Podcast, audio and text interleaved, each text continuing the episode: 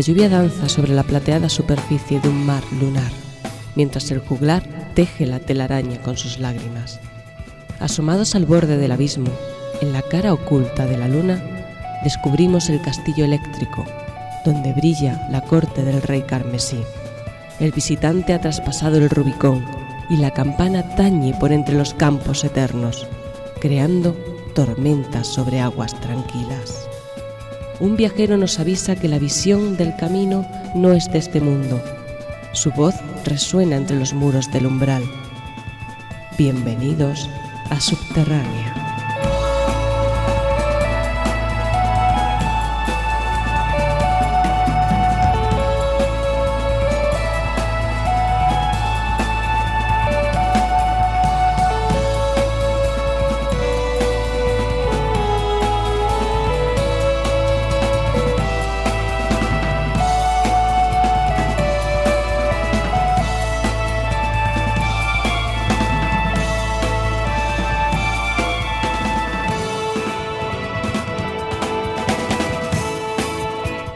Noches, queridos oyentes. Una noche más con todos vosotros. Os habla David Pintos y esta noche vamos a escuchar muy buena música porque la estela del 2012 no se acaba nunca.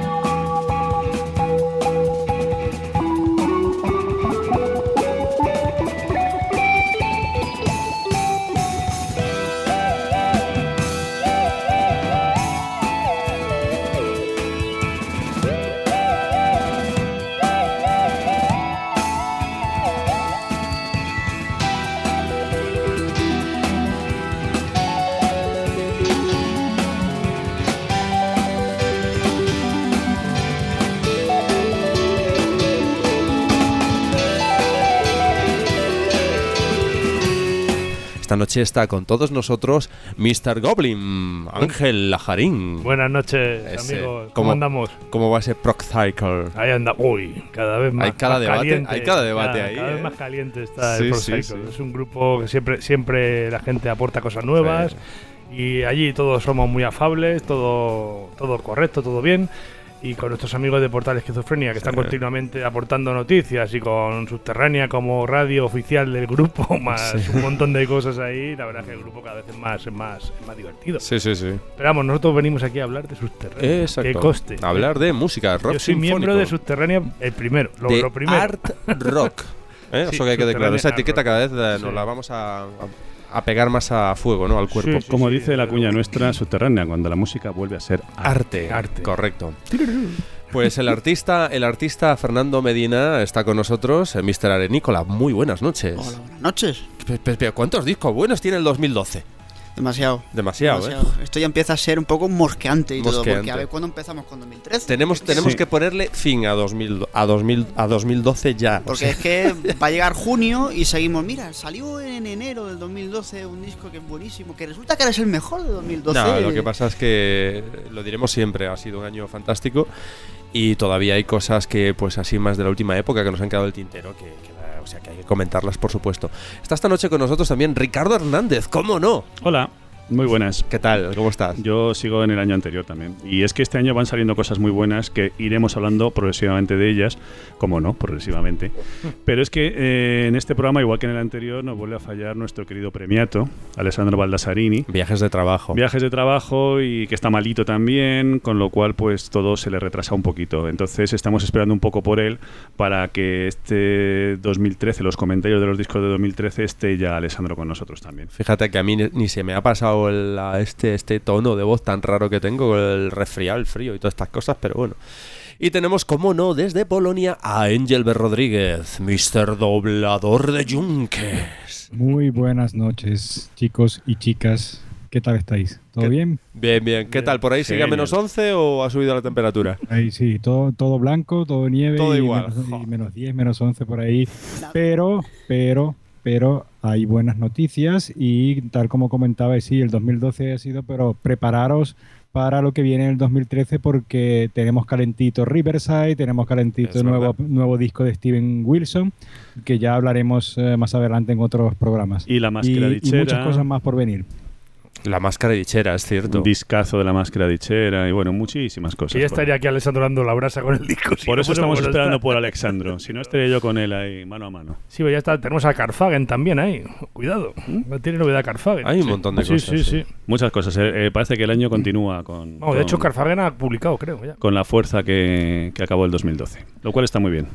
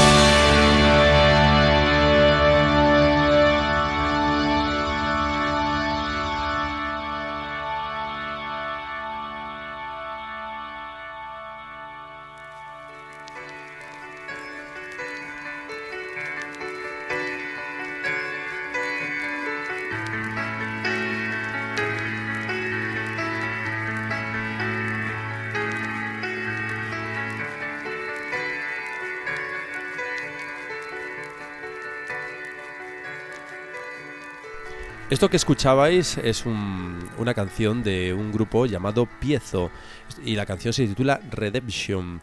También lleva un subtítulo que dice A Path to the Moon, ¿no? Algo así, más o menos. Un sendero hacia la luna. sí. Sendero hacia algún camino, es un sendero. Bueno, pues este es un grupo canadiense buenísimo. El, es su primer disco, se titula eh, Escena 1, Arlequín. Y es una interesantísima banda, que vamos, para ser un disco debut es excepcional, ¿eh? Aparte me parece una, un disco que, que toca un poquito, tiene pinceladas de todo, de blues, de hard rock, eh, y bueno, la verdad es que aparecen tres voces femeninas ahí estupendas que aportan muchísimo, y técnicamente, mm, a ver, no, no pretenden demostrar nada, pero la verdad es que está muy bien, ¿no? El- todo el conjunto del disco es, es muy bueno. No sé qué os ha gustado a vosotros este disco, yo creo que es un disco destacable. Sí, a mí me parece que tiene un disco con muy buen gusto. Eh, parece ser que está concebido conceptualmente como un continuo, porque van Mm, los ocho temas, sí. eh, si no recuerdo mal, sin ninguna pausa. Eh, y además se llaman Sing One, eh, con lo cual podemos esperar una continuación en un futuro, espero mm. que no muy lejano, una Mm. segunda escena de esa historia que quieren contar, ¿no? Eh, estoy de acuerdo con lo que has dicho, tiene una propuesta bastante variada, pueden ir desde el sinfonismo setentero con órganos Hammond y sintetizadores, de pronto en el segundo tema Visions te meten un blues increíble, pasajes con guitarras acústicas más folkies y hasta partes incluso heavies hacia la segunda mitad del disco. Bastante recomendable, bastante recomendable, señor. A mí es, es un disco que me ha gustado más con escuchándolo más veces. O sea, a medida que le, le fui pegando más escuchas, lo he escuchado como unas cuatro o cinco veces. Requiere madurar. Sí, sí, sí. O sea, notas como, como que te va, te va entrando mejor.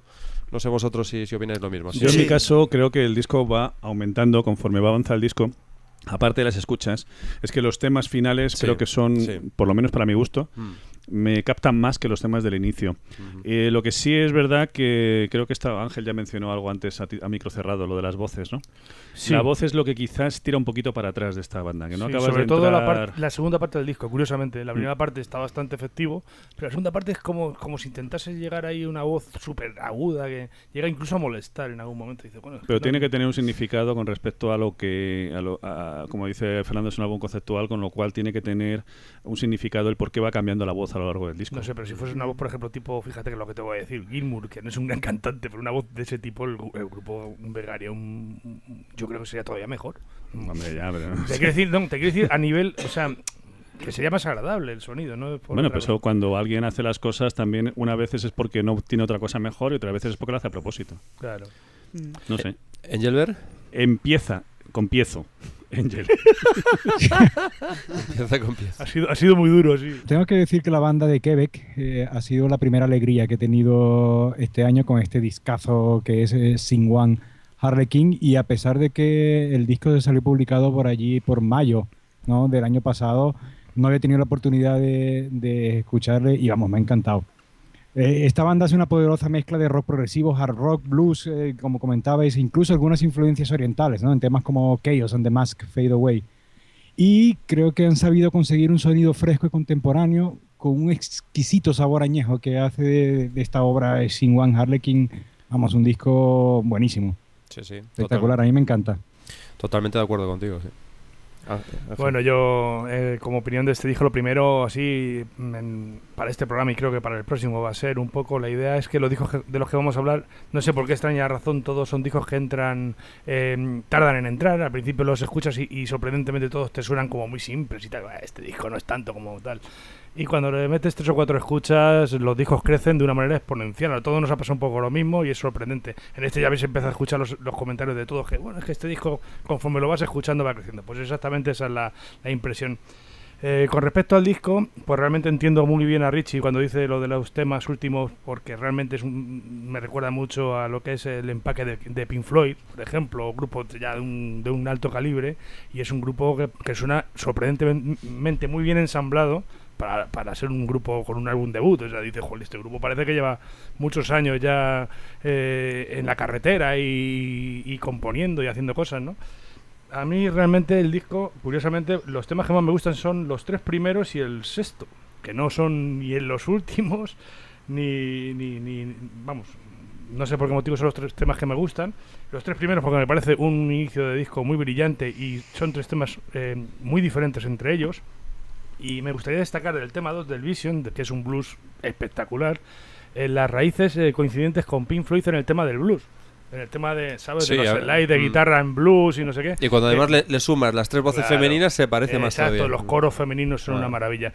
Pero es que además me gustaría eh, eh, destacar la forma en la que acaban el tema, que es un solo de guitarra que me recuerda muchísimo al, al toque de Robert Fripp en Jill Gis and Fripp, que es una guitarra así como, o sea, como muy de punteo sesentero, que me sorprende un montón. Se sale del, del Mm. principio puntero, o sea, digamos que tiene una primera parte que la guitarra es muy Gilmour. Y, y la segunda parte que la guitarra es más tipo Fripp, cosa que es, Mm. es sorprendente que un guitarrista sea capaz de, de- de tocar de las dos maneras, ¿no? Y Mm. en un mismo tema. Entonces es un tema que yo sor- que a mí me sorprende mucho y que, y que me gustaría que escuchaseis para que veáis que realmente es sorprendente. Y luego también la influencia blues. ¿no? Exacto. De- Sí, de- sí, de no, guitarrista, es- que es que es muy- le, da un, le da un toque muy especial. Eh, antes decías, eh, Ángel, esta banda lleva desde el 2009, o sea que realmente no lleva mucho tiempo. Es de la zona francófona de Sí, sí, Canadá. por, eso, por eso te decía que, que es un, que es un álbum debut. Es que dices, Sí, "Joder, pero es que ¿cómo además suenan?". desde el 2009 para acá han tenido cambios en la formación, o sea que es que no han empezado con una formación estable y se han puesto a trabajar el primer día, sino que han tenido que, que sufrir unos pequeños cambios hasta que han llegado a la formación Claro. actual con la que ha sacado este Harley. A mí, me- a mí el disco me encanta, te lo juro. O sea, es un disco, yo no sé vosotros qué pensáis. Sí, pero, sí, sí, pero- no, pero- buenísimo. no entra, no entra de primeras, a ninguno de nosotros nos ha entrado de No, primeras. no. Bueno, a mí sí. a mí me llamó la atención, por eso os lo recomendé, ¿os Pero acordáis? porque la guitarra tiene mucho, mucho No lo sé, estilo pero Pink Floyd, me llamó para- la atención. Quizás también depende mucho, estás, eh, cuando estás escuchando música nueva, depende mucho de lo que est- hayas escuchado previamente. Mm. Entonces, previamente a este disco escuché otro que no voy a mencionar, porque todavía no hemos hablado de él y creo que se quiere hablar de él. Y efectivamente, cuando llegué a este, después de lo malo que me pareció el otro, pues este dije, hombre, mira, qué, qué a gusto, ¿no? Qué, qué bien suena esto. A mí- Entonces, me llamó la atención de primeras. Yo la primera vez que lo escuché dije, "Guau, este disco es normalito y tal. No, pero es verdad, necesita escuchas, Pero sí. madre mía, oye, y es un disco que crece y y es que, es que me tengo que hacer con él. Dices, es que es un gran disco, de Mm. verdad, ¿eh? Desde luego no- nos agrada saber la buena salud del, del art rock o rock progresivo en, en Canadá, ¿no? Sí. Eh, que la verdad es que Es muy serio. hay muy serio y hay bandas espectaculares y cada vez hay más, aparte de las clásicas, vamos, no nos vamos a acordar ahora de, de los gigantes Ras, Saga, etcétera, ¿no? Pero, pero for- formidable. Y, Carcius, por. Carcius también, Carcius. También otro- son de Quebec, Sí, igual sí, que ellos. Efectivamente. Bueno, pues eh, ya que habéis escuchado la última canción del disco, realmente aquí desde Subterráneo os recomendamos que escuchéis el disco entero, vale la pena. Aparte al tratarse de un disco conceptual, con más razón. No lo olvidéis, el grupo se llama Piezo y el disco es Sing One, Arlequín.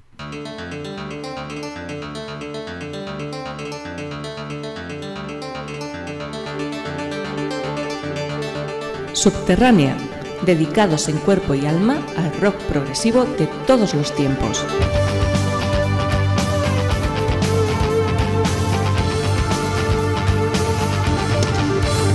Más de lo que puedes imaginar.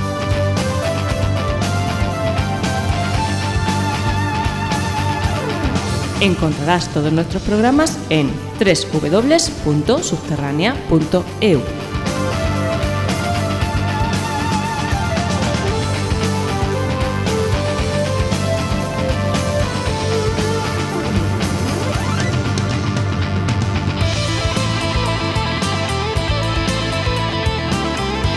Bueno, pues vamos a continuar con esos discos eh, que se han quedado atra- atrasados en la recámara. ¿eh? Eh, Pues voy a hablar yo, ¿no?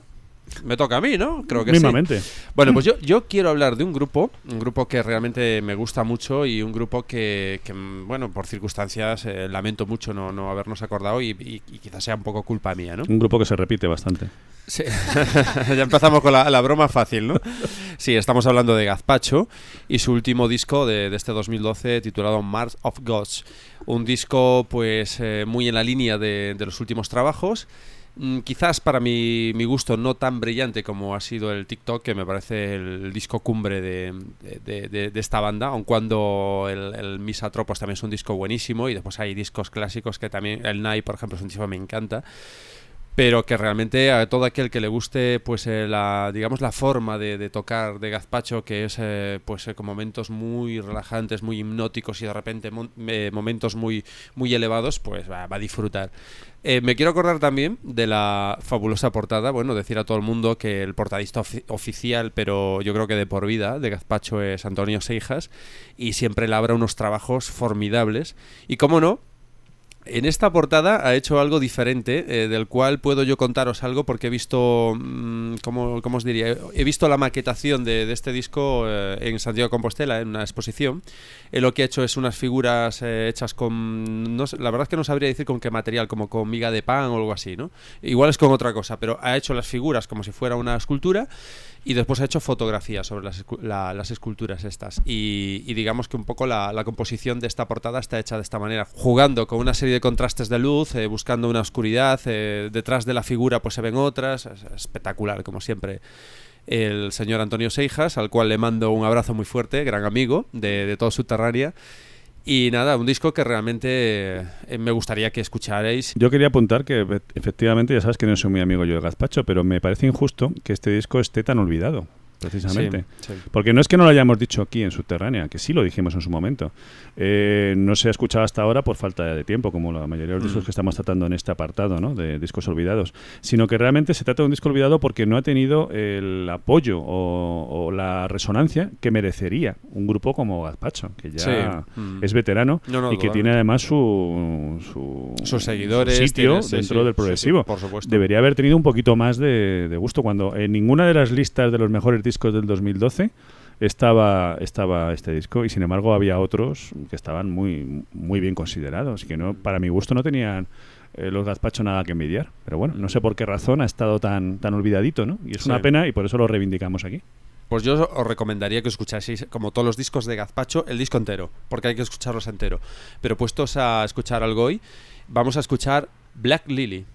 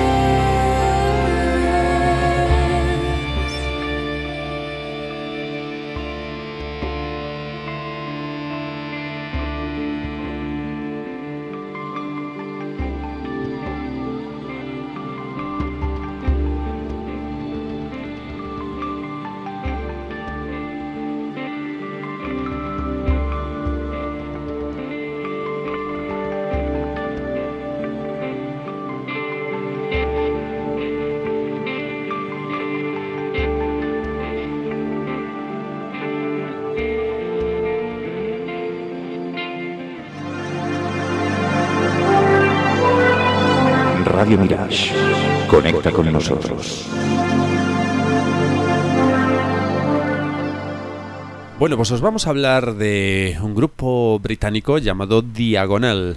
Y os vamos a hablar de su segundo álbum titulado The Second Mechanism. Bueno, eh, un segundo álbum bastante brillante, ¿eh? pienso yo. Muy ecléctico. sí, sí, por supuesto. Esto, esto es otra historia. Esto eh, roza el, progresi- el progresivo, pero, pero es ecléptico, es... eh, Lo es, lo es, lo es. es eh, muy electrizante a veces. eh, no sé, aquí te puedes encontrar de todo. Bueno, nosotros hemos estado hablando de nuestros amigos del Círculo de Sí, Willis. sí, sí. Han sido los que han clausurado Solaris a Rock Experience y estos Diagonal tienen mucho en común De con- Spiral, ¿no? Sí, el Spiral Fusion este. Spiral Fusion. Pues esta gente tiene mucho en común con ellos, aunque sean de Brighton en lugar de, de Vallecas. No, y de hecho, a mí, a mí particularmente, no sé, no sé a vosotros, a mí me recuerda muchas veces a- al, al Pink Floyd inicial de Sid Barrett, un poco, ¿eh? O sea, Mm, a mí me recuerda, sí. un poco también eso, pero también a los eh, primeros King Crimson, también. a los primeros Camel también, eh, la época del primer disco del Miras también, eh, sobre todo en las flautas y en algunos órganos. Es un disco instrumental, eh, exceptuando algunos versos de- Mm. del tema Hulks. Eh, pues eso, muy recomendable. Se nota que el grupo, a mí me da la sensación de que el grupo compone a partir de jam sessions, porque es todo muy instrumental. Se nota que está muy eh, tocado en el estudio, que son muchas partes distintas. Tiene pinta a jam session, al menos en la sensación que da, ¿no? Eh, lo que me llama mucho la atención del disco también es que me parece mentira que son discos de 2012 cuando el disco suena totalmente setentero. Tiene una producción eh, que parece que está hecha en los años 70, hombre, dentro de lo que es la producción de ahora, pero mm, consiguen darle ese toque añejo de los años 70. Si escuchas el sonido de la batería, por ejemplo, a mí me parece que suena a, a- un buen disco de los años 70. Ujú. Utilizan melotrones y Sí. algunos instrumentos, Para mí- Instrumentos setenteros. clásicos. A mí esa sensación me da solamente en el tema 2, ¿eh? Y además el tema 2, es que aquí tengo puesto añejo, como puedo ver igual que tú. Estoy de acuerdo contigo, el tema 2 es verdad que tiene mucho, mucho de King Crimson en algunos, en algunos cambios así de ritmo y tal, curiosos que utilizaba King Crimson, pero no suenan a King Crimson. Realmente, No, a mí- a mí sabéis a qué te me suenan pueden más. recordar- Te pueden recordar, ¿no? Pero A mí me suenan más a los principios de Porcupine Tree, fíjate. sí, fíjate también. También. Cuando Pero- digo cuando digo añejo, me refiero al sonido. Sí, sí, no, no, es que estoy de acuerdo contigo en el sonido del segundo tema solo, Ah. que es un añejo, el resto del disco no. Ujú. Es que A mí sí, pero bueno. es un tema que no tiene que ver, yo creo, con los otros cuatro. Engelbert, a ver, este disco yo Esto- creo que yo creo que te ha gustado, ¿eh? No sé. A ver, a ver, a ver. Engelbert. Hombre, eh, si supieras que no tanto, no quiero decir que es malo, ¿eh? no quiero decir que es malo. Y bueno, eh, The Second Mechanism eh, re- representa un cambio, ¿no? Eh, eh, sabréis que a diferencia de, de su primer álbum, ¿no? el autotitulado Diagonal, aquí hay una diferencia muy particular que es que su anterior vocalista y cantante se ha marchado y también el bajista del grupo. Eh, eso le ha dado un sonido completamente diferente, ¿no? Este álbum es eh, casi completamente instrumental, ¿no? Mientras en el, en el disco anterior eh, había cantante, habían voces y también estaba muy dominado por, por el teclado, ¿no? Por los sonidos de teclado. En este, The Second Mechanism, es más saxo y guitarra, ¿no? Lo que, lo que predomina. Sin embargo, no deja de ser interesante, aunque a mí me aburre un poco. Me, me aburre un poco, po- eh, creo que exageran con, con lo de las notas largas con el saxo. A veces lo, lo- lo exageran. o sea, va- el, el comienzo es muy bien, es un tema muy, muy pegajoso, ¿no? Este, el, el, voya- el Voyage, Parálisis, ¿no? Está muy bien. Tiene momentos grandes como Mitocondria, ¿no? Un Mm, tema bastante sí. curioso y, y bastante original, pero sí que tengo que reconocer que aunque es muy buen disco, me llega a aburrir en ciertos momentos. Creo que, no sé, como digo, eso eh, repiten fórmulas dentro de las mismas canciones. El, eh, el saxo para mí es un instrumento que me gusta, pero que es el tipo de instrumento que yo considero que aporta eh, color ¿no? en, en temas, pero cuando se utiliza demasiado, muy constantemente, no sé, me llega a molestar un poco el oído, pero bueno, es, es mi, mi opinión personal, simplemente. No deja de ser un, un buen álbum. A Richie le ha gustado más, creo. Sí, sí, a mí me ha gustado bastante. ¿eh? Además, es que digo, si te gusta el círculo de Willis, te tiene que gustar esto, porque son muy similares en cuanto a estilo, no digo la forma de componer. Mm. Evidentemente son distintos. eh, Sí, pero fíjate que, eh, bueno, si, si hacemos la comparación con el círculo de Willis, el círculo de Willis eh, tiene mucha variedad en los temas, ¿no? Sí, a mí me gusta, Y- a mí me gusta y- más y- el círculo también. En estructuras, en riff, en, en tiempo, ¿no? Y, y ta- y tampoco, como digo, exageran tanto con el, con el saxo dando por saco todo el rato. No solamente da el saso por saco, ¿eh? Eh, no, no. Tienes ahí el Horn, que está continuamente sonando también de segunda. Que a lo Sí, mejor por sí, eso te molesta tanto, que es una trompeta, una especie de trompeta con la parte delantera más ancha, que también tiene un peso en el disco casi tan importante, te diría, que, que como Sí, el saxo, ¿no? Y, y- y la verdad es que los tres instru- eh, instrumentos, lo que es la guitarra, el flower horn y el, y el saxo, eh, se van cambiando, van haciendo ritmo. Van a- Yo creo que es interesante el disco. ¿eh? A mí lo que me Hombre, gusta. a mí lo que sí me parece interesante es cuando es- son las partes que hay donde dobla, ¿no? La, la- la- la Exacto, guitarra con el claro. saxo, lo que hacen partes dobladas Claro, que, es que hacen muchas tocando las mismas dobladas. notas y está muy bien. Tener en cuenta que, bueno, mm, del- por lo menos desde mi punto de vista, eh, el disco a mí lo que logra es sorprenderme, porque eh, no sé lo que me espera a continuación, ¿no? Claro. Es decir, tiene esa, esa sorpresa de los cambios de un tema a otro que no se parecen, de que dentro del mismo tema te pega de repente un cambio que no te esperabas, y eso sí que yo lo encuentro positivo dentro de esto, porque no me aburre, o sea, me pasa al contrario que a Angel, que a mí no me causa un aburrimiento el estar así, porque sé que en todo momento me van a hacer un cambio, que no van a estar repitiendo la misma cosa hasta la saciedad. Por eso digo que parece que está em, que este disco ha surgido de, de Jam Session. Ese tipo de cosas creo que ocurren en la improvisación en el estudio, ¿no? Creo yo. Sí, Hombre, está claro, está claro. Si los músicos tienen una influencia de jazz y de, de psicodelia, vamos, clarísima. Bueno, el caso es que hay que escucharlo. Hay que, aquí lo recomendamos con mayor o menor apasionamiento, pero prácticamente todos los que estamos aquí lo recomendamos. El tema para elegir, ¿cuál os parece que sea? El que elijáis. A mí me gusta el segundo, el que suena añejo. This Yellow Suns es muy buen tema. Yo Pero es estoy, yo estoy entre ese y mitocondria. Lo que pasa es que no es el que rep- no es representativo del disco, curiosamente. Bueno, Es el- A mí es mitocondria, diferente de los de los que más me gustan. A mí el que más me gusta aparte es el Hulks. Sí, a mí Me también parece me- brutal. Me, gusta mucho ese disco. Me parece gusta brutal. Ese tema, perdón. Yo me quedo antes con mitocondria que con Hulk. También, es que son todos muy buenos. Mira, yo tengo todo señalado. Pues a mí- O sea, entonces tú no opines, tío. Cualquiera te vale. No, no, es que a mí este disco me gusta mucho. ¿eh? Pues mitocondria, ¿no? Que parece que ha sido el más mencionado. ¿Eh? Fernando, ¿tú qué dices? Sí, sí, sí, el que diga, sí, sí, me parece un mí, disco buenísimo. ¿Mitocondria o, o This Yellow Suns? Mitocondria, venga. Mitocondria. Mitocondria. Venga, a recordar los tiempos de, de biología cuando dibujábamos células. Escucháis de diagonal mitocondria.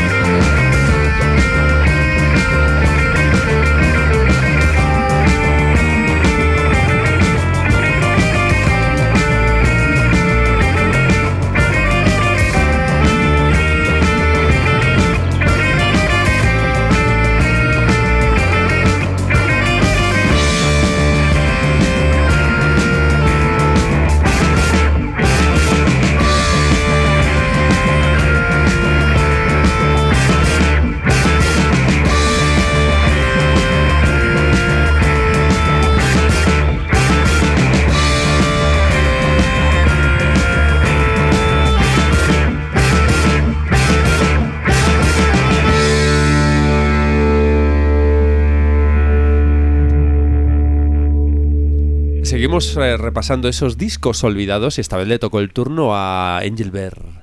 A ver, ese disco, ese disco que nos hemos olvidado, lamentable no habernos olvidado. A ver, no nos hemos olvidado Hombre, ninguno, eh, seguro.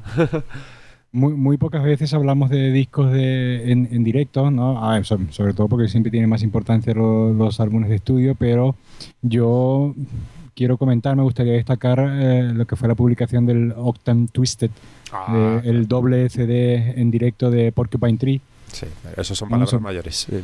Eh, Perdona, Angel, he de decir que este no es un disco olvidado, ¿eh?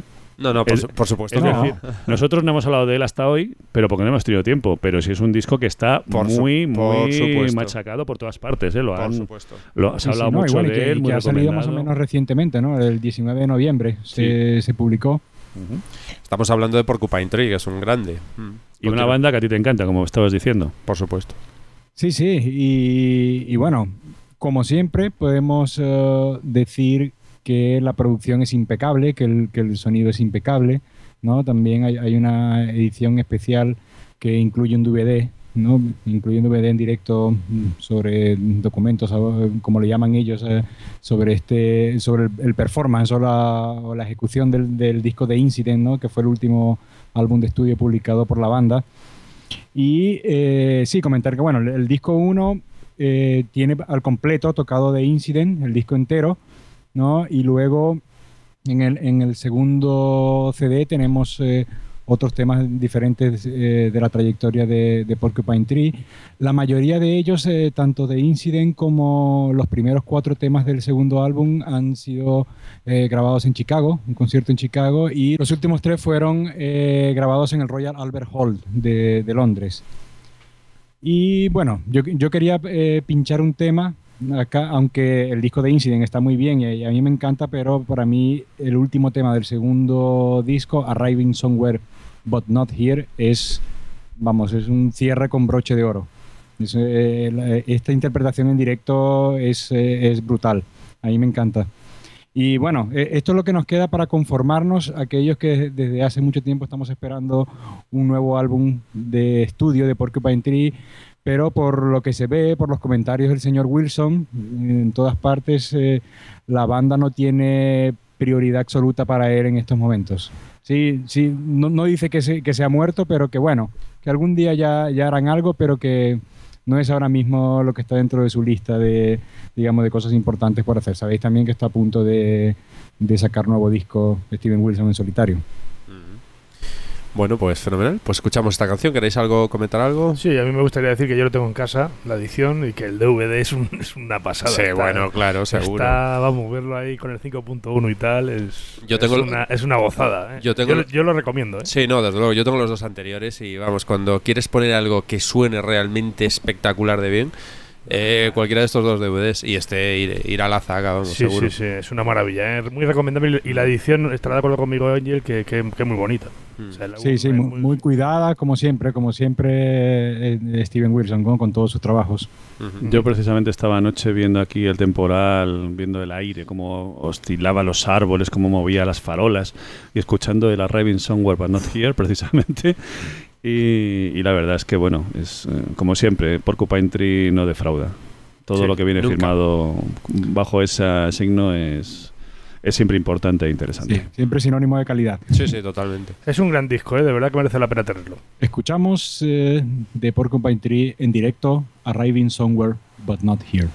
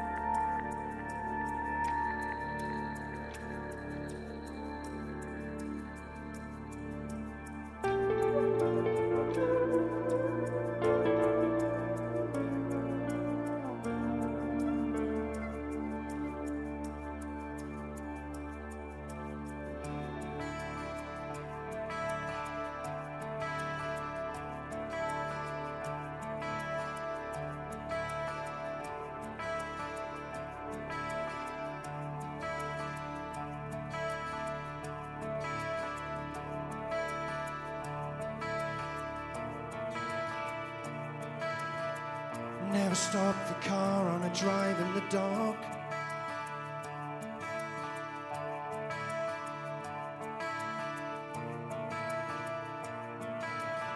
Never look for the truth in your mother's eyes.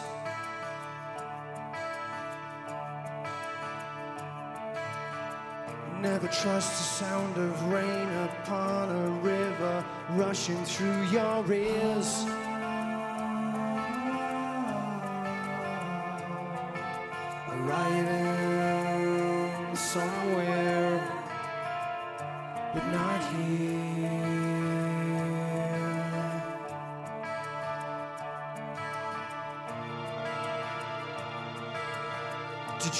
Imagine the final sound as a gun?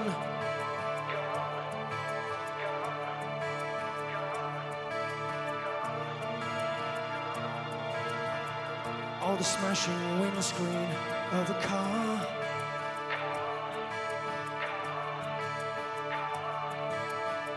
Did you ever imagine the last thing you'd hear as you're fading out was a song?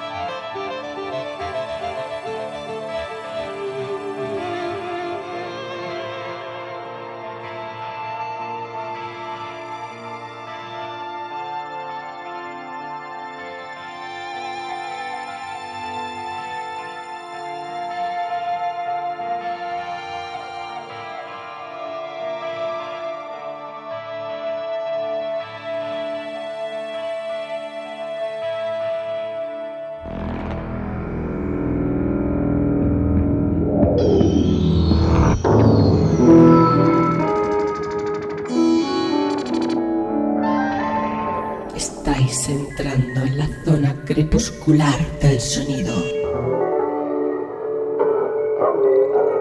Estáis escuchando la música prohibida por las multinacionales.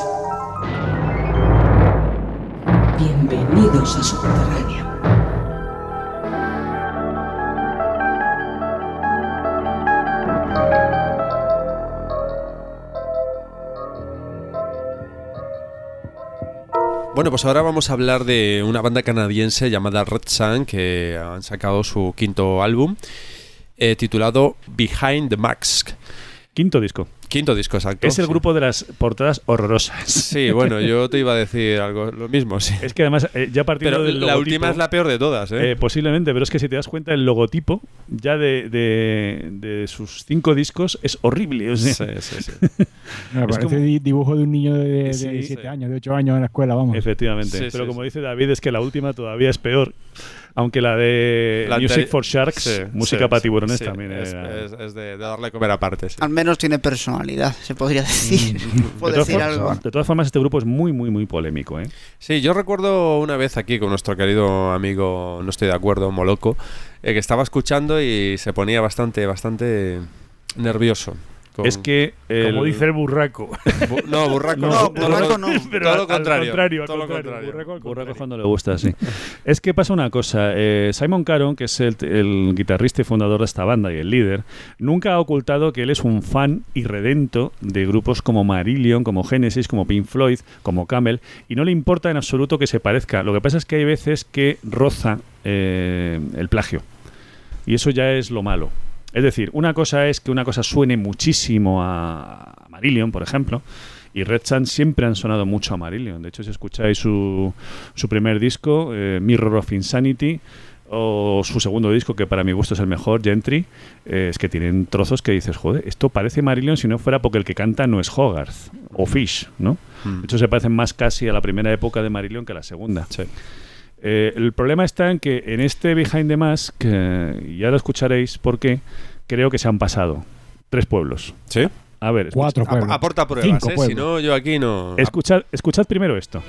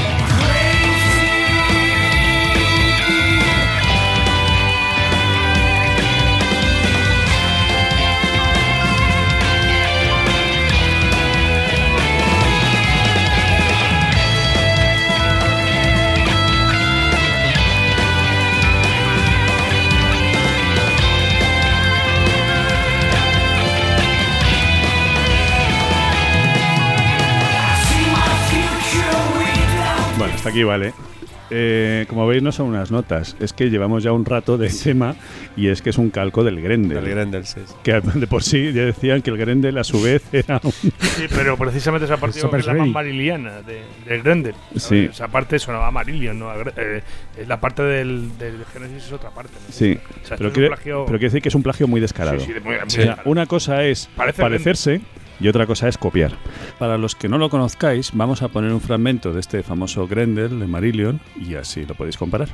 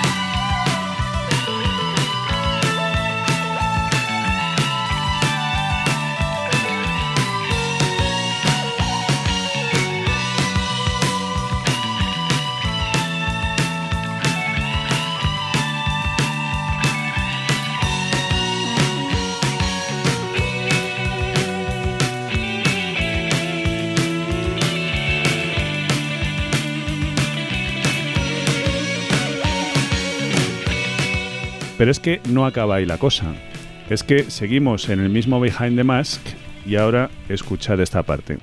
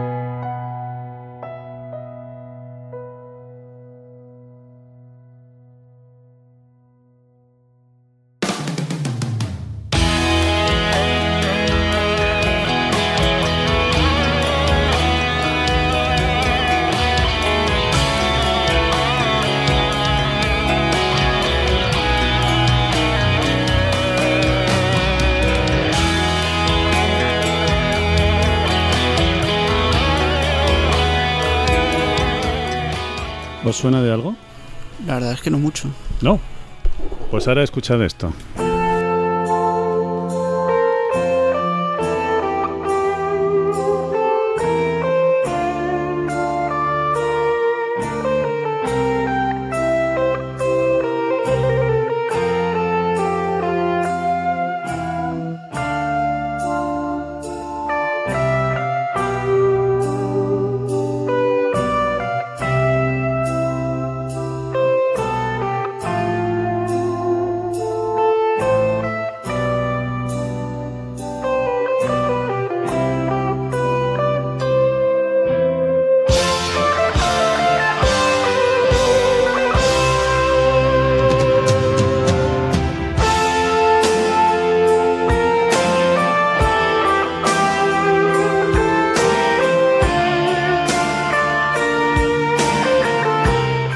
Bueno, pues si ahora esto os digo que escuchéis...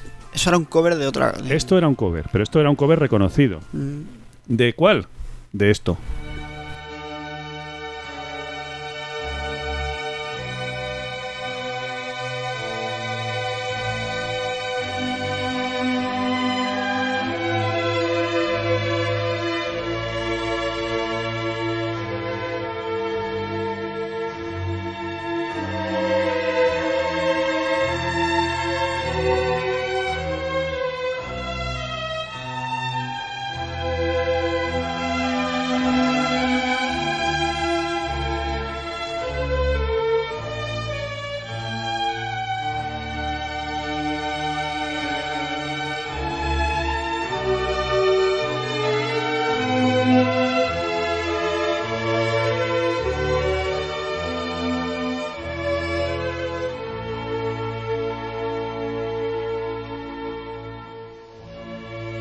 Primer tema era Mask of Liberty, es el tema quinto de, de este disco, y habéis visto que es una copia descarada de Grendel, de Marillion.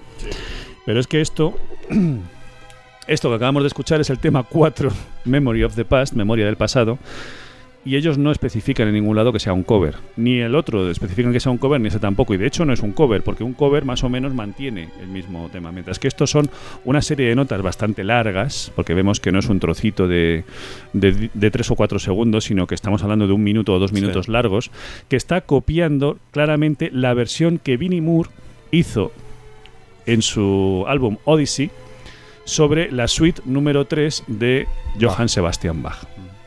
O sea, tela marinera.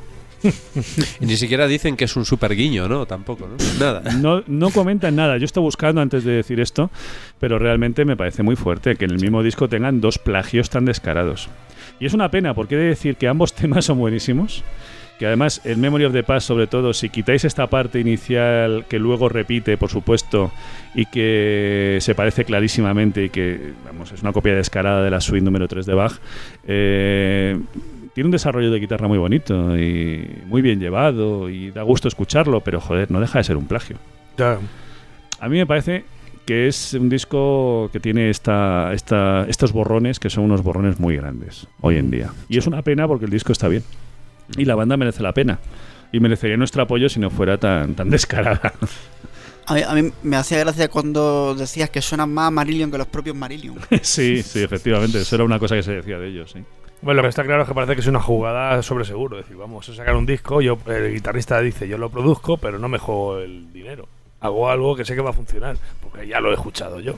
Con lo cual es una manera de, digamos, de decir, voy a hacer una inversión segura, un disco No me van a poder decir que es malo. Ya, pero. Pero claro, es Está, que los está que... jugando con fuego, Claro, ¿eh? claro, es que los que estamos escuchando música, lo del Grendel es que yo en cuanto lo escuché, Mm. me eh, dijo Richie un día, "Ah, escucha esto ya verás cómo te suena Grendel. Joder, pues, es que es, que Es que es descarado. Además es que son dos minutos. Lo que pasa es que es peor que, que Grendel. Sí, Por desgracia sí. encima es peor, o sea, no. Suena mejor porque está grabado Sí, 20 años pero- o 30 sí. años después, pero... Sí, pero vamos, nada, o sea, me dices que prefieres escuchar de los dos. No, hombre, es que te, falta, te la voz de Fish aquí. Y, diez- y diez- y 16 minutos que dura el otro, ¿no? Y la guitarrita de Rothery haciendo el Sí, sí, punteo. claro, o sea, claro. Y los teclados, Y nada, los teclados no de Kelly, sí, sí. no está claro que no. Es sucedáneo malo. Es si lo lo malo. Si lo comparamos. Es lo Si malo. Y, y es una pena porque el disco está bien, ¿eh? Claro. Pero bueno, si, si le quitas esa- eso, eso, eso que hemos dicho, el disco está muy bien. es un borrón que automáticamente lo descalifica para mucha gente. Aún, aún así, nosotros seguimos adelante con él porque el disco tiene sus partes buenas y sus obras y sus cortes que merecen la pena, ¿no? De hecho, a mí, el tema que el tema epónimo, el tema que da nombre al disco, Behind the Mask, me parece un Es temazo. un, es un buen tema, sí, sí. Es un tema Pues- muy bueno y muy bien construido, ¿eh? Pues escuchamos ese, porque realmente no vamos a escuchar un plagio. No, no vamos a escuchar ninguno de los dos plagios. ¿no? Exacto. Angel, ¿tú quieres decir algo? Quiero decir simplemente que este, esta banda me parece que forma parte del ejército de los clones, como le llamo yo, que son ese tipo de bandas que se dedican simplemente a plagiar a otros. The Clone Wars. Efectivamente, vamos, que si, si existe la, la SGA en, en Londres, que les van a denunciar, vamos. Hombre, lo que pasa es que nadie le puede denunciar por, por plagiar a Bach. Claro. Es No, ya patrimonio que- de la humanidad. Es broma. Y Grendel va camino. y en el camino, sí. No, pues fuera de broma, ¿cuántos años hace que, que se compuso Grendel? No, no, tienen que ser Basta. 50. Ti- ¿Tantos? Sí. Pensaba que eran Eso es- 25. No, 50. No, Grendel, dices, ¿no? Sí, Grendel. No, cu- ¿Cuántos Ah, años hacen Grendel. falta para ser eh, ¿Cuántos años le falta para ser, Patrimonio. para ser patrimonio de la humanidad? No, pues ya va, ya va. Eh, Como dice David, ya va. Va, sí, va camino, va camino. Bueno, pues si os parece, vamos a escuchar un tema no plagiado, Eso o al es. menos que nosotros hayamos detectado, que es el que da título al disco, Behind the Mask, Red Sand.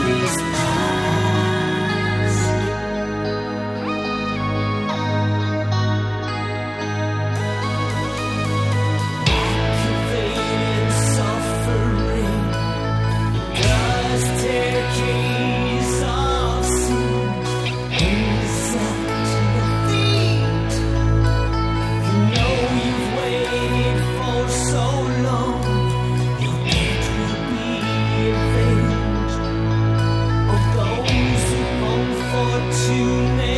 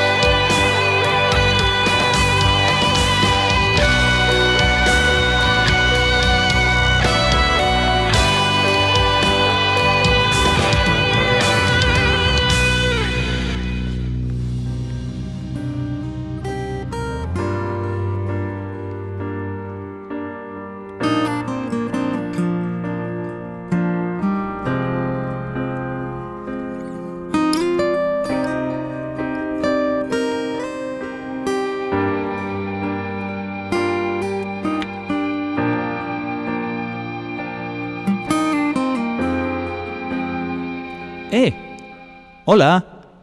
¿Te está gustando el programa de hoy? Subterránea existe gracias a ti que nos escuchas.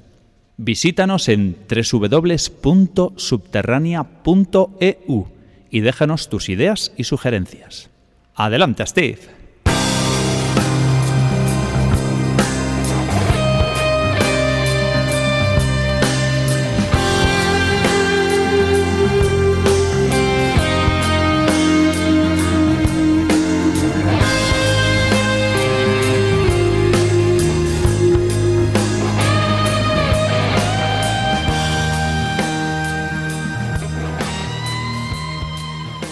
Nos vamos a tierras alemanas para hablaros de un grupo llamado Flowers que saca eh, su segundo disco, bueno, realmente el primero es un EP eh, titulado Kingdom Come.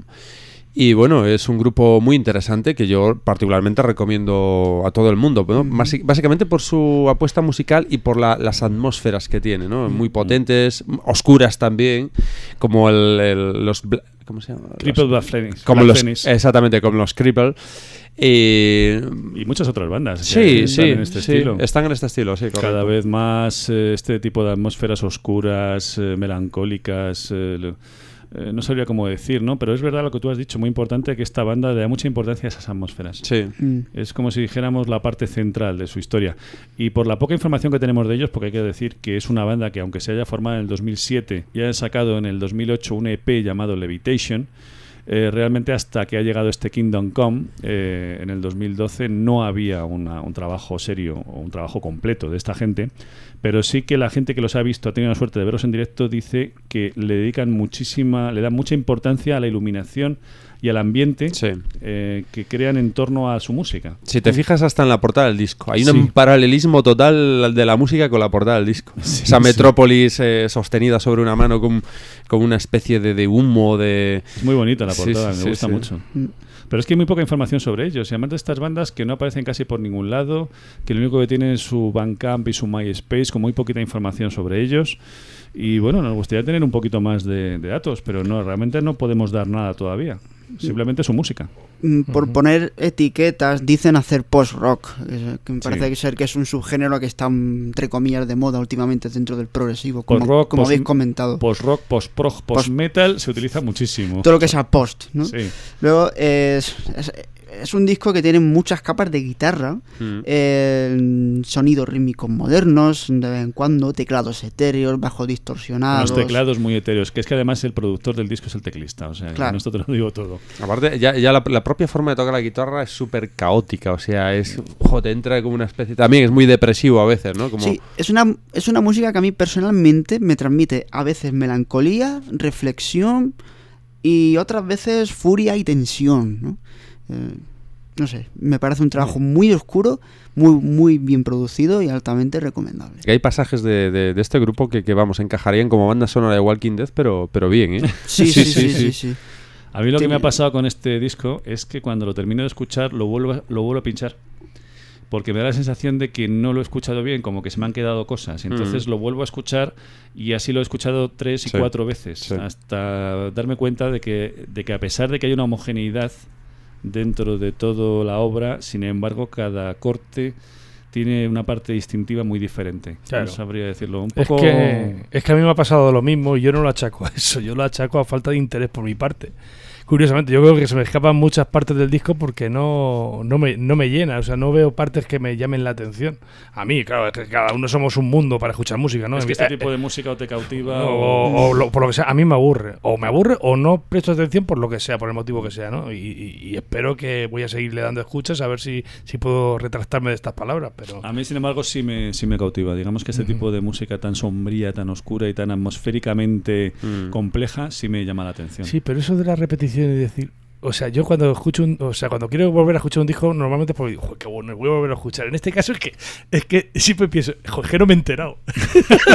y, y es un poco traumático, no sé por qué me pasa con este disco, pero me ha pasado, además lo he escuchado ya varias veces. Pero ¿eh? porque Y- tiene muchos matices. Sí. Es un disco que conviene escucharlo varias veces porque no se aprecia en una sola escucha. Claro, también, también lo escucho trabajando. A lo mejor si, si algún día me pongo a escucharlo, ¿sabes? Poniendo Sí. los, los cinco Atención. sentidos en él, a lo mejor me llevo la sorpresa. ¿sabes? Yo creo que es el típico grupo que si lo ves en directo con con, de noche, con una iluminación adecuada, tiene que ser espectacular, ¿eh? Mm, sí, sí, sí.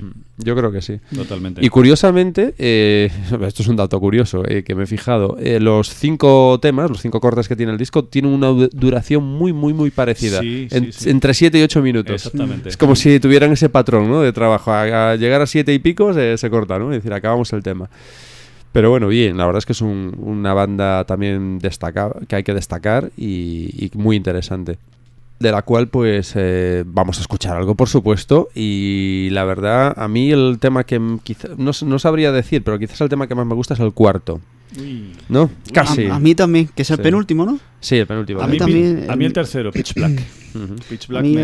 el, el penúltimo, el Mallory's Last Ascension. ya sé. Muy bueno. Ángel no... No opino. No o sea, dos contra uno. Bueno, pues nada.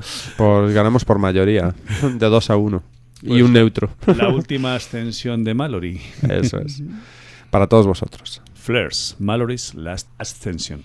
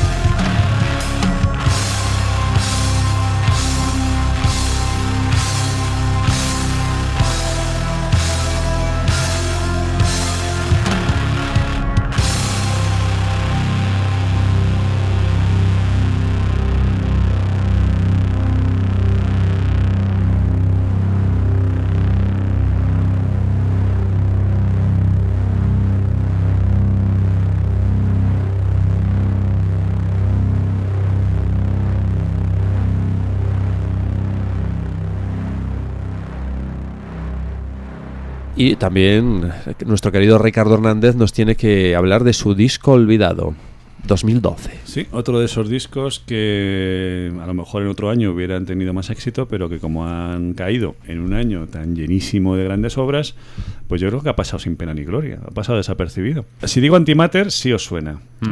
Pero si os hablo de Fear of a Unique Identity, dirá todo el mundo, ¿cómo? No. ¿Lo qué? Ah, que es, es el título del disco, ¿no? Es el título del disco. Vaya, vaya, pues sí, sí que estaba olvidado, sí. Es un disco que ha sacado esta banda que además, eh, no olvidemos, que surgió de, de Anatema. O sea, que no es ninguna broma. Sí, sí. El Duncan Patterson, que era bajista y además uno de los compositores de Anatema, dejó la banda en el año 98 y, y empezó a trabajar junto con Mick Moss, eh, otro músico que había trabajado en otra serie de bandas. Y han estado trabajando juntos hasta el año 2005 con el Planetary Confinement, que Duncan dejó la banda y quedó solamente Moss. Pero todos podráis recordar un magnífico trabajo llamado Living Eden, dejando el Edén, en el que participa uno de los hermanos Kavanagh de Anatema. Anatema. Eh, y ahí Antimatter nos deja lo que para mí hasta ahora es su obra maestra, es un discazo tremendo.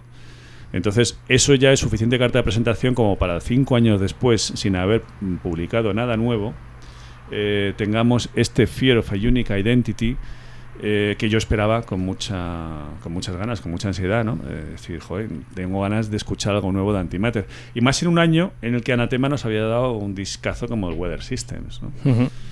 Y he de decir que el problema es que quizás se merece haber quedado un poquito olvidado, porque desgraciadamente el disco va de más a menos.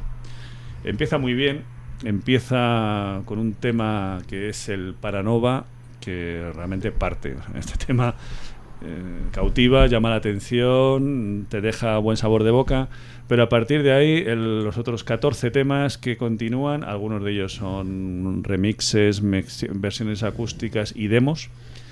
eh, pues hay que decir que bueno pues que van van bajando un poquito en calidad y al final se queda eh, un poquito eh, un disco de media calidad digamos sin estar caer en lo mediocre pero tampoco sin rayar en la genialidad ¿Qué es Antimatter? Pues es una banda que está dentro, entroncada de esto, dentro de este estilo tan difícil de clasificar que algunos llaman post-metal, otros llaman post-prog y otros llaman experimental rock y cosas así, con etiquetas Sí, raras. cosas raras. Evidentemente está dentro del mismo ambiente o música eh, intimista especial con una atmósfera oscura, una atmósfera muy al estilo de Cripple Black Phoenix o de los propios Flares que hablábamos hace, hace un ratillo.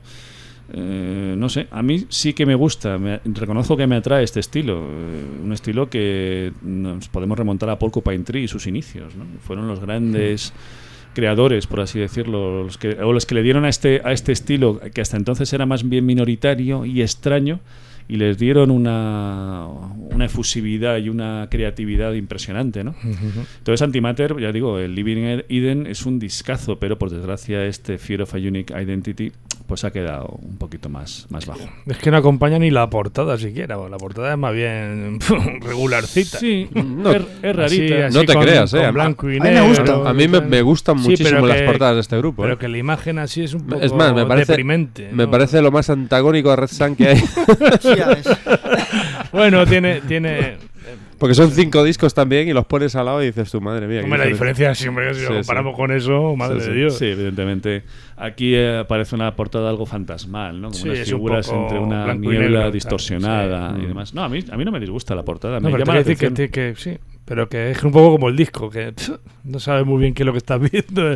Hay partes del disco, ¿no? Que, como tú bien dices, que, que baja la segunda No sé. parte del disco. Pero bueno, Yo lo tengo como un disco olvidado. Creo que se merece, se merecía un poquito más, eh, Ujú. no haber pasado sin pena ni gloria, como si estuviera, como si no existiera. Y creo que a los oyentes les recomendaría que, aun sin ser una joya ni una obra maestra, sí que es un disco que merece la pena que escuchéis, como todos Ujú. los que hemos mencionado aquí Claro. De discos olvidados del 2012. hombre, es un disco que en internet, yo los comentarios que he leído son siempre positivos, ¿eh? O sea que, ojo, hay que hacerle caso. Y si os parece, pues vamos a escuchar una muestra de este disco y creo que el tema con el que abre, tema Paranova, es un tema que, que capta la atención, llama la atención y está muy bien. Así que ahí os dejamos. Paranova, Antimatter.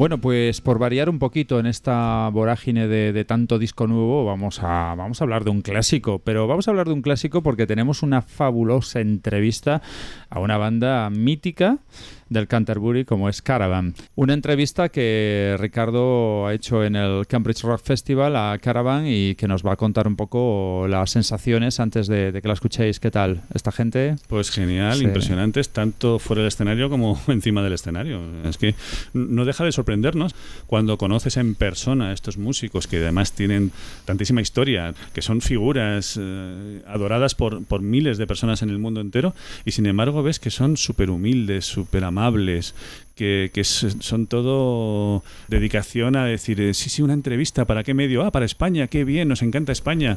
Eh, ¿dónde, dónde quieres que la hagamos aquí? O sea, todo facilidades, todo, todo fenomenal. Y nos sentimos muy a gusto con ellos. Es, tuvimos la suerte además de contar con Pi Hastings, es decir, el líder, fundador de, de Caravan y principal compositor, guitarrista y cantante, y con Geoffrey Richardson, que es el figura absoluto. Yo creo que es el que más anima eh, encima del escenario a, a Caravan, ¿no? Tuvimos el gusto de partir con ellos unos, un, un buen rato y es lo que os vamos a poner. Pues nada, la escuchamos.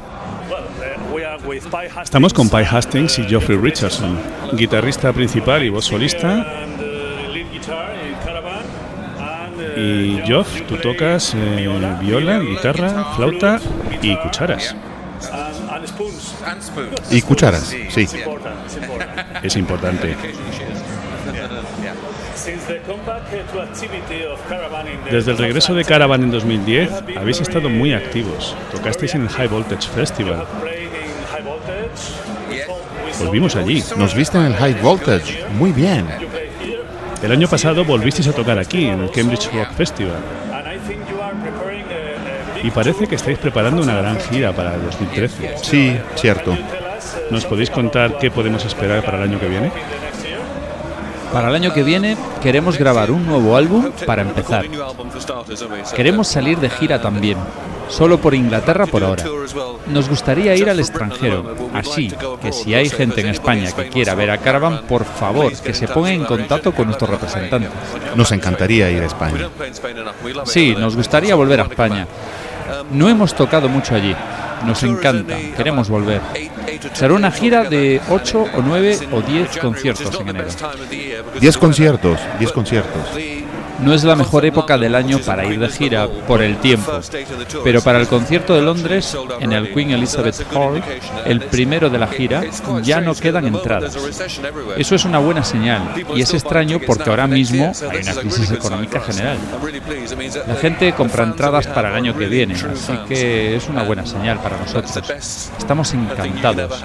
Los fans que tenemos son seguidores de verdad. Creo que eso es lo mejor que podemos tener desde el punto de vista del grupo, que la gente compre entradas con antelación. Genial, ¿verdad? Sí, es genial. Estamos encantados de que las entradas se estén vendiendo y de que volvamos a tocar en locales más grandes, como hacíamos antes en lo que respecta a Gran Bretaña. Espero que ocurra lo mismo en Europa y nos situemos de nuevo en el panorama tocando en grandes locales. El año pasado tocamos por primera vez en Tel Aviv, Is- Israel. Nunca habíamos estado antes. Tocamos en un club ante 500 personas. Los más jóvenes tendrían unos 14 años y los más mayores alrededor de 40. Así que teníamos un público más joven, ade- además del habitual. Eso nos motiva mucho. Tenemos más de 60 años y somos unos chicos mayores ya. Somos viejos. Es curioso, estoy respondiendo a todas las preguntas que tenía. Bien. De todas formas, hablemos más a fondo sobre ello. Habéis mencionado un nuevo disco con material nuevo, ¿no? Sí, material nuevo. Tocaremos dos de las canciones nuevas esta noche, una en el set principal y otra en el bis. Si nos dejan tocar algún bis, que espero que sí, tengo otras ocho preparadas que van a ir en una dirección distinta. Quiero hacer canciones más concisas, en vez de temas largos con varias secciones y solos como hicimos en el pasado. Quiero condensarlas más, de manera que resulten en algo no comercial, pero sí que lleguen a más gente. Que Caravan llegue a más gente. Tenemos muchísimo público, pero echamos de menos a más gente, sobre todo chicas. Si te fijas en el público de Caravan, verás muchos tíos viejos calvos, así que pensamos en ir más allá de eso. ¿Para cuándo saldrá el disco? No lo sé todavía, estamos aún grabándolo. Calculo que para el próximo verano. Sí, el año que viene, porque vamos lentamente. Pai vive en Escocia. Como sabes, todos solíamos vivir en Canterbury, pero ahora estamos desperdigados. Estamos a 600 millas de distancia. Así que nos lleva una eternidad reunirnos y practicar. Y en 2013 celebraréis el 40 aniversario de uno de vuestros principales discos. For Girls Who Grow Plant in the Night. Sí, mi primer álbum con ellos. Tu primero, sí. Así es. Lo que me sorprende mucho es que os hayan incluido en el cartel de Rock in Opposition en septiembre. Ah, en Toulouse, sí. Es un tanto extraño, ¿no? No lo sé. ¿Por qué es extraño? Porque Rock in Opposition eh, significa algo más raro, más avant-garde. Vosotros hacéis un rock más clásico. Nunca hemos tocado en este festival antes. No habíamos oído hablar de él. ¿Es algo bueno o no? Sí, sí, está bien que toquéis, solo que me sorprende un poco. Ah, bien, bien, entiendo. No sabíamos nada de este festival. Hablé con sus agentes y les pregunté, ¿rock en oposición a qué? Si es algo político, necesitamos saber en dónde nos metemos. Sí, queremos saber a qué nos estamos oponiendo. En oposición a nada. Nosotros solo vamos a tocar. Con un poco de suerte no ofenderemos a nadie. Queremos tocar allí porque siempre hemos sido muy reconocidos en Francia.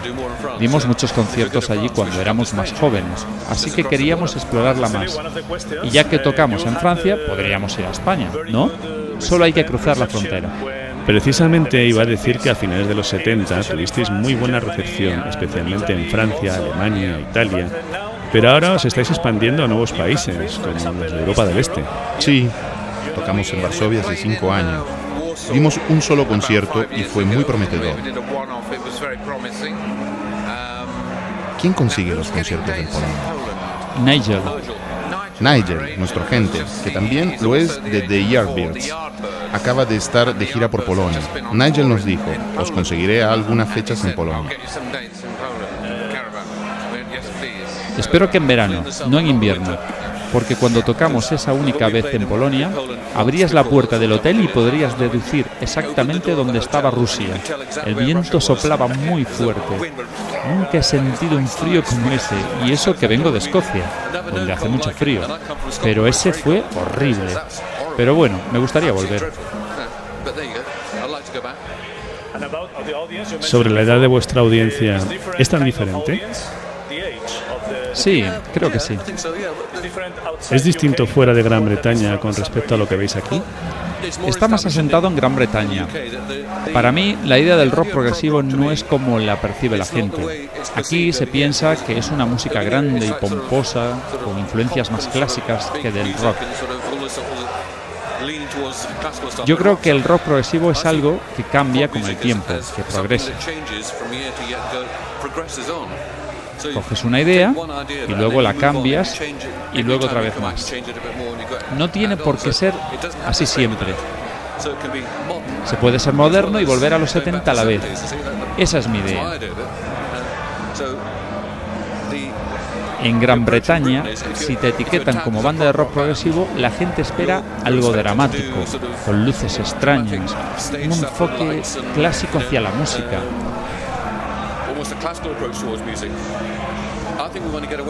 Creo que nosotros vamos más allá de eso.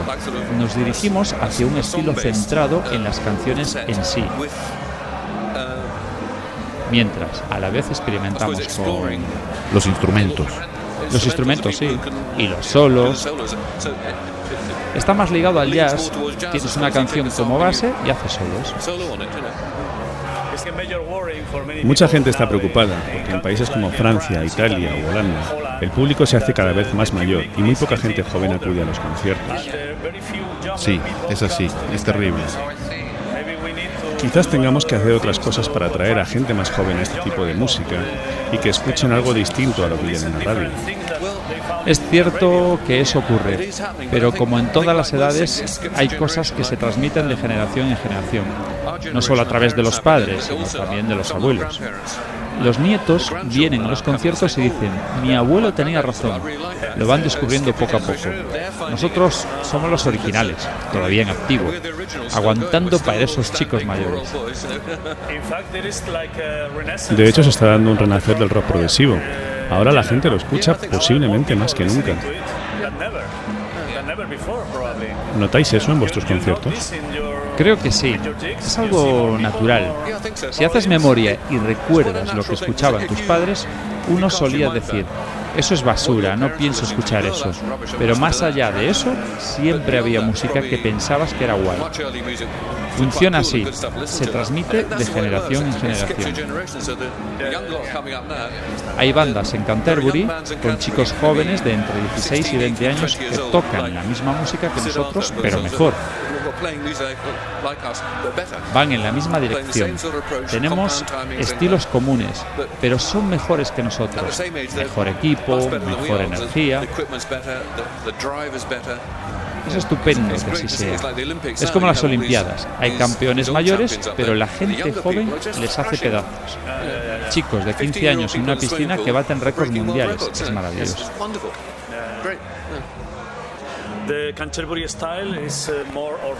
El estilo Canterbury es más o menos bien recibido actualmente. Si echamos un vistazo a las ramas del rock progresivo, nos damos cuenta de que el metal progresivo es más moderno, llega más a la gente. ¿Creéis que el sonido Canterbury es mayoritario o más bien elitista? Creo que tiene buena salud actualmente. Lo bueno es que la gente aprecia las canciones en sí. Esa es la plataforma en la que trabajamos, la canción. No es solo el riff. Hay bandas que tocan un solo riff todo el rato y eso llega a aburrir. Nosotros hacemos algo mejor que eso. Lo principal es la canción. Jim, el bajista, ha tocado con muchísima gente. La primera vez que nos vio tocar en un programa de televisión fue con muchas bandas de progresivo, tocando una detrás de otras. Dijo que la que más le había llamado la atención fue Caravan, por las canciones. Eso es bueno para mí, claro, porque yo escribo las canciones. Es genial, es motivador. Bueno, pues hemos terminado. Muchas gracias. Gracias a ti, Ricardo. Volveremos a actuar en un par de horas y espero que os veamos muy pronto en España, en 2013. Sí, queremos ir a España. Les mandamos un gran saludo a nuestros fans en España. Intentaremos llevaros. Hablaremos con cualquiera que esté interesado en hacerlo y si tenemos suerte, os tendremos allí. Incluso si es solo para un festival o un concierto, nos gustaría ir. Siempre hace calor y buen tiempo y está el mar. Nos encanta España. Y hace más calor que en Polonia. Buena comida, un, un par de días tomando el sol. En España, en verano, cuando abres la puerta, lo que recibes es una bofetada de calor. Muchas gracias. Gracias. Muchas gracias. Gracias. Ha sido un auténtico placer. Muchas gracias. Placer. Muchas gracias. Muchas gracias.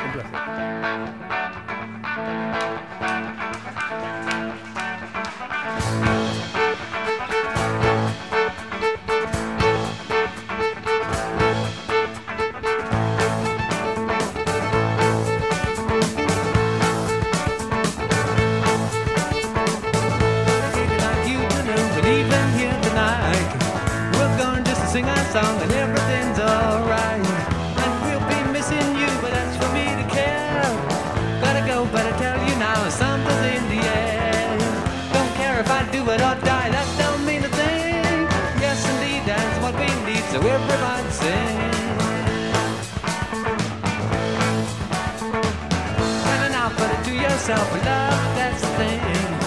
It's there just that you don't know what makes the body sing. I'm talking about me, myself, and all the world around. Wanna see you take it by the hand and do some mess around. Don't have to know, don't have to know, love and takes you back. Gets about and I wanna shout, so everybody sing.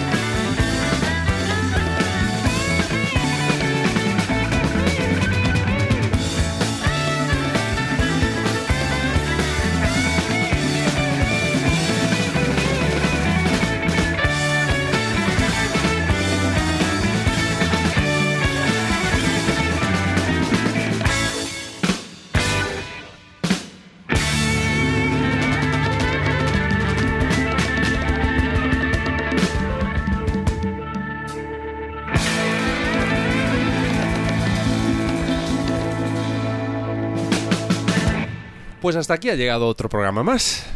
Qué bien lo pasamos, ¿eh? siempre en grande, siempre riéndonos.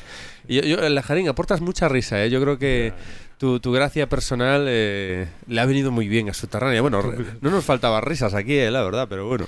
Bueno, es, un, es mi forma de ser. Yo creo que Sí. cada uno de nosotros aportamos algo de interesante, divertido y está bien. La verdad es que lo, lo bueno es que nos llevamos bien. Se pone en su personalidad Goblin y entonces la lía. Exacto, es el duende.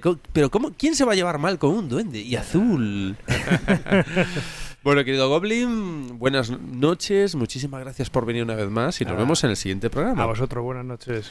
A Fernando Medina le decimos lo mismo, que bueno, que una vez más hemos hablado de música largo y tendido eh, y lo hemos pasado genial. Pues muy buenas noches. Una vez más encantado de estar con todos vosotros. Hasta la próxima. Muy bien.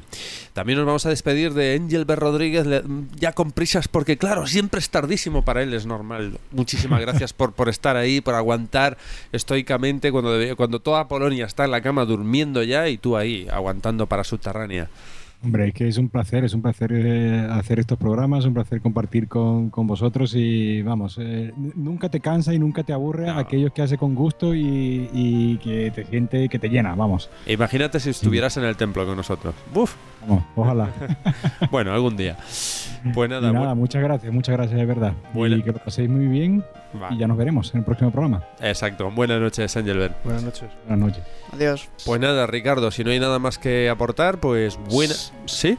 Ah, sí, sí. Sí, hombre. Tú, tú, sí, tú mismo. Hay que recordar, hay que recordar unos eventitos que ya os dijimos en el programa anterior. El próximo viernes 8 de febrero tenemos una cita ineludible, sobre todo los, los más históricos de este, de este mundillo, con Julio Castejón, que va a tocar con su banda en directo en la sala Live, en la avenida Nuestra Señora de Fátima número 42, en Madrid. Eh, la apertura de puertas creo que es a las 21 horas y el concierto me imagino que será pues media hora después o a las 10 de la noche, no sé. El caso es que bueno, es un, personaje importantísimo, algo los que no le conozcáis por su nombre eh, como músico recordaréis que es el guitarrista de Asfalto y uno de los principales componentes de esa legendaria banda. Entonces es muy importante eh, que vayamos todos allí a dar nuestro apoyo a, Julio, que ha hecho un disco en solitario maravilloso y que, bueno, que hay que, hay que apoyarle. Así que ahí estaremos algunos miembros de Subterránea, que podamos escaparnos e iremos allí a, a disfrutar de la música de Julio Castejón en directo, Sala Live, el viernes 8 de febrero a las 21 horas, en Madrid. He rides majestic past homes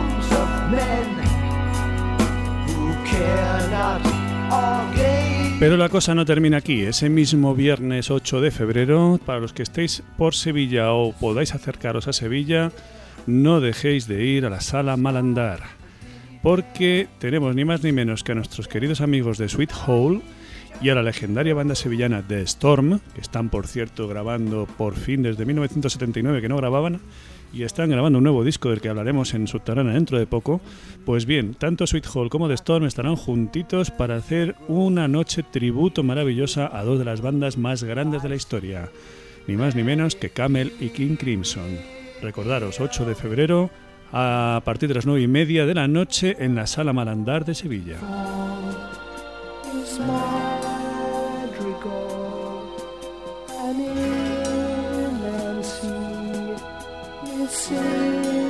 El día 16 de febrero, sábado, tendremos a Dry River en la sala Music Box, en calle General Martínez Campos número 19, a partir de las 8 y media. Ahí estaremos subterránea, como no, disfrutando de Dry River. Y el 22 viernes, Harold and the Barrels nos van a dar un- posiblemente, a lo mejor, una versión del Seconds Out.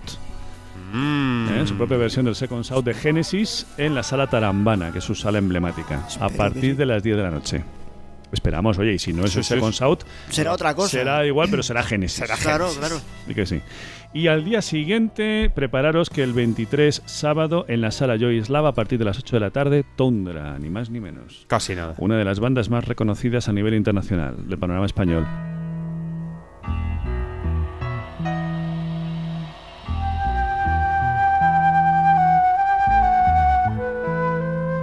Y dentro de muy poquito ya, día 1, viernes de marzo en Barcelona, día 2, sábado en Madrid, Flower Kings, Neil Morse y todos juntitos tocando temas junto con Mike Pornoy de Transatlantic. Infarto. Cada vez que lo dices me da un... Allí estaremos también subterráneos. En todos esos eventos estaremos. Estaremos en todos los fregados. Nos metemos en todo. Es que ese día da hasta miedo, ¿eh? Da miedo, da miedo. Eh, sobre todo, yo- os aconsejo que, mm, ¿cómo diría yo? Que practiquéis mucho estar de pie ¿eh? una, un mes antes, porque van a ser cuatro horitas tranquilamente. Y o levantamiento, más. y o más. levantamiento de peso. Sí, sí, lo que haga falta, lo que haga falta. Bueno, lo dicho, muchas buenas noches, muchas gracias por estar ahí, que siempre nos escucháis y nos despedimos también de nuestro gran Radio Star festivalero David Pintos. Muchísimas gracias a todos y nos vemos en el siguiente programa. Adiós. Hasta pronto. Adiós, Buenas noches. Bye bye. Adiós.